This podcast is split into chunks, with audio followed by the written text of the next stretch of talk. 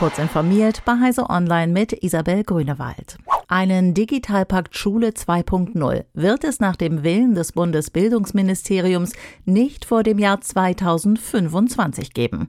Das teilte eine Sprecherin des Ministeriums diese Woche auf Anfrage der DPA mit. Die Ankündigung zog sofort Kritik nach sich. Der erste Digitalpakt Schule befindet sich bereits in der formalen Abwicklung.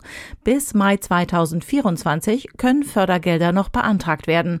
Danach ist aber endgültig Schluss. Dadurch ergibt sich aus Sicht der Gewerkschaft Erziehung und Wissenschaft eine Förderlücke von mindestens sieben Monaten.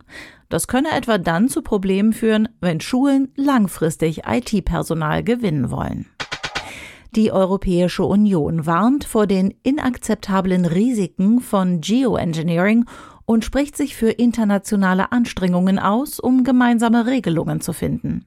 Niemand dürfe diesbezügliche Experimente an unserem Planeten allein vornehmen, sagte EU-Kommissionsvize Franz Timmermans laut Reuters. Das Machtungleichgewicht in der Welt könnte dadurch verstärkt und Konflikte ausgelöst werden.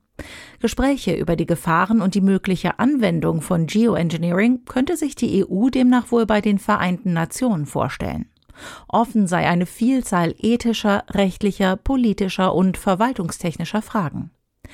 Als Geoengineering werden verschiedene globale Maßnahmen bezeichnet, mit denen die weltweiten Temperaturen so weit gedrückt oder stabilisiert werden könnten, dass die Klimaerwärmung nicht weiter aus dem Ruder läuft.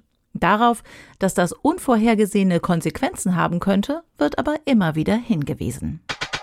Flache Infrarotheizungen sind heute bereits in vielen Varianten verfügbar und lassen sich etwa in Badezimmern platzsparend installieren. Noch dünner und unauffälliger kommen dagegen Heizpaneele vom finnischen Startup The Warming Surfaces Company daher. Die Entwickler fertigten dafür hauchdünne, weniger als einen Millimeter dicke elektrische Leiterbahnen, die mit Niederspannung betrieben werden. Auf flachen Laminatmodulen lassen sie sich beispielsweise auf die Wände eines Raumes oder auch größere Außenflächen von Möbeln montieren. Schnell und effizient sollen sie kleine Räume auf eine wohlige Temperatur erwärmen. YouTube will offenbar härter gegen User von Adblockern vorgehen. Derzeit testet die Videoplattform Werbeblocker nach drei geschauten Videos auszusperren.